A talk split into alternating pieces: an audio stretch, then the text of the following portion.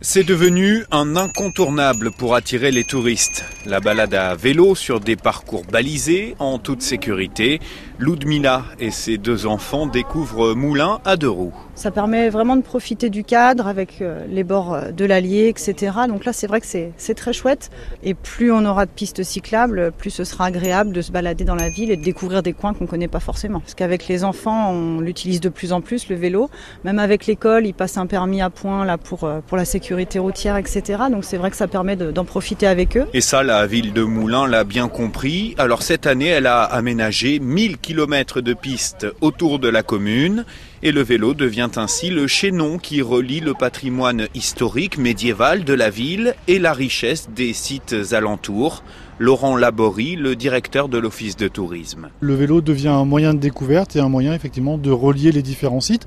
Nous avons une grande chance hein, d'avoir sur l'agglomération 10 musées qui attirent 235 000 visiteurs par an dans une agglomération de 66 000 habitants. Donc ça c'est vraiment une, grande, une, de nos grandes forces. Mais par contre, voilà, notre objectif dans notre stratégie de développement touristique, c'est justement d'irriguer beaucoup plus le territoire, de faire découvrir les autres richesses du territoire qui sont un petit peu moins connues, mais justement en essayant de donner des occasions d'aller les voir.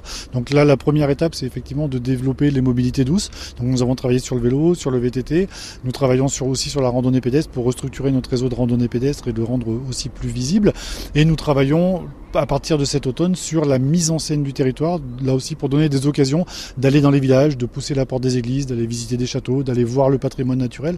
Nous avons au port de Moulins une réserve naturelle euh, nationale, euh, donc dans laquelle on peut observer énormément d'oiseaux, donc c'est véritablement une chance. Mais voilà, il faut à partir des grands pôles que sont Souvigny-Moulins pouvoir irriguer beaucoup plus largement dans les petits villages. Le vélo comme euh, instrument de renaissance touristique et ça semble marcher.